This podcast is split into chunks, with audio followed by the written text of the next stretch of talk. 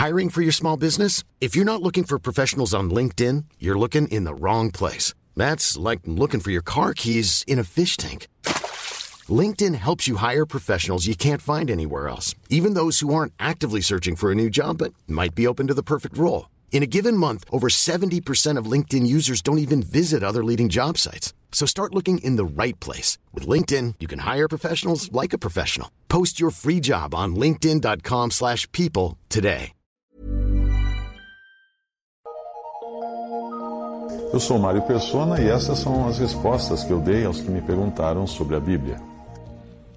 Você enviou um texto sobre o dízimo, falando sobre o dízimo, e gostaria que eu analisasse antes de enviar esse texto que você me enviou, antes de enviá-lo a outros irmãos.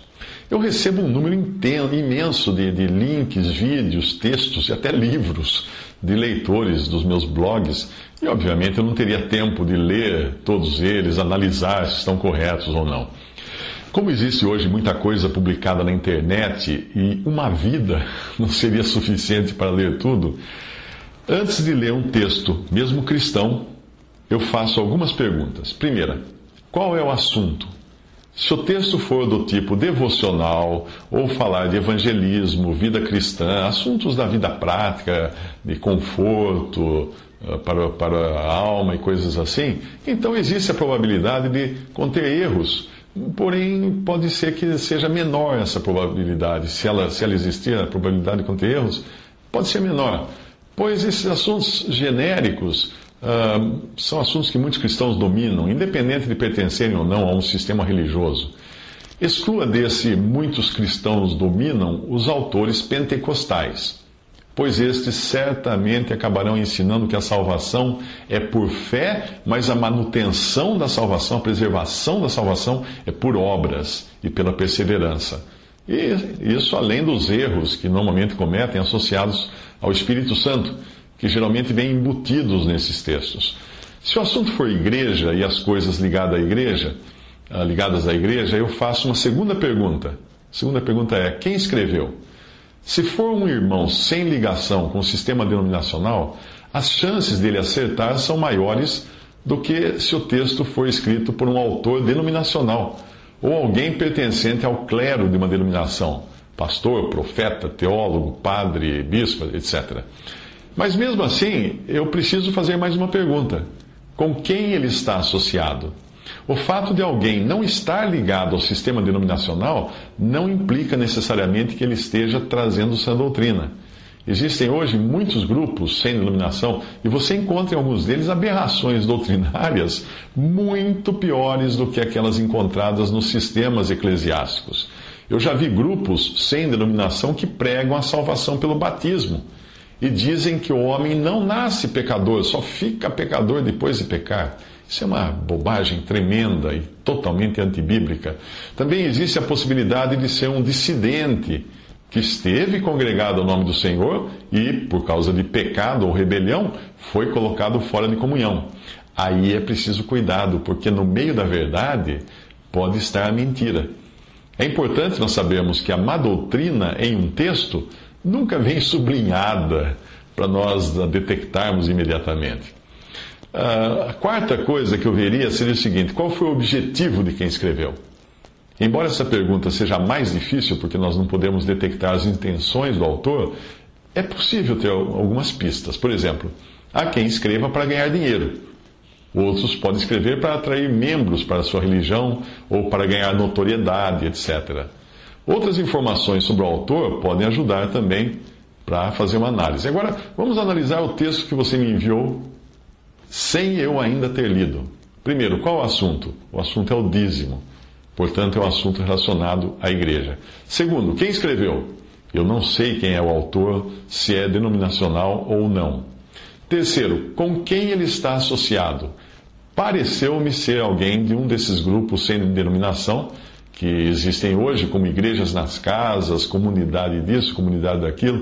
Uh, embora a maior parte da bibliografia que ele colocou no final seja de livros de referências, como dicionários ou autores normalmente lidos nos seminários teológicos.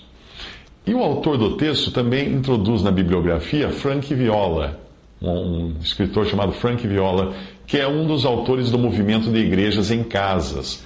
O que me faz pensar que ele talvez então esteja associado de alguma maneira a esse movimento, ou seja simpatizante desse movimento. Eu não, não, sei se foi essa a intenção, mas o fato de incluir vários, vários autores clássicos do mundo da teologia denominacional pode ser uma forma de baixar a guarda dos leitores denominacionais por parecer que o texto tenha o aval desses autores. Quarta, qual foi o objetivo de quem escreveu esse texto? O texto indica que é uma monografia de um curso de teologia que o autor do texto fez, visando obter o título de bacharel em teologia. Agora eu pergunto: para que serve um título de bacharel em teologia? O que alguém que aparentemente não concorda com o sistema religioso está fazendo numa incubadora de líderes religiosos, como é uma faculdade de teologia? A meu ver, ele não entendeu o que é a, a passagem que diz: qualquer que profere o nome de Cristo, aparte da iniquidade. 2 Timóteo 2,19. Eu sugiro a, a, leitura do livro que, que, que eu traduzi, que você vai encontrar na web, que fala bem sobre esse assunto. E pode ser encontrado no endereço umcorpo, tudo junto, umcorpo.blogspot.com.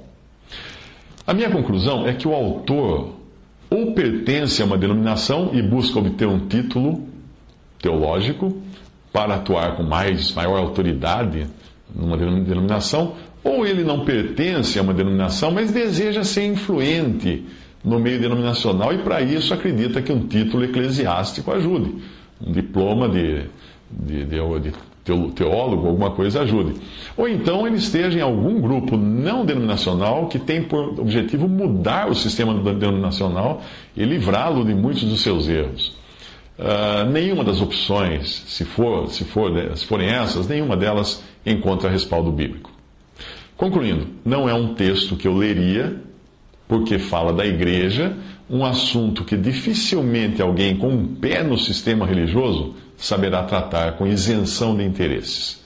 Quando nós falamos de apartar-se do arraial, isso inclui apartar-se de tudo o que está associado ao arraial religioso, inclusive suas faculdades de teologia, os títulos honoríficos, mestre disso, mestre de divindade, doutor em divindade, etc. E até mesmo a intenção de querer melhorar o arraial fazendo uma faxina doutrinária nas denominações. Não, imagina, não tem o que fazer lá. Tem que sair, apartar-se e ficar apartado, não tem que se intrometer nos sistemas religiosos. Apartar-se significa não olhar para trás e nem buscar beber mais dessa fonte.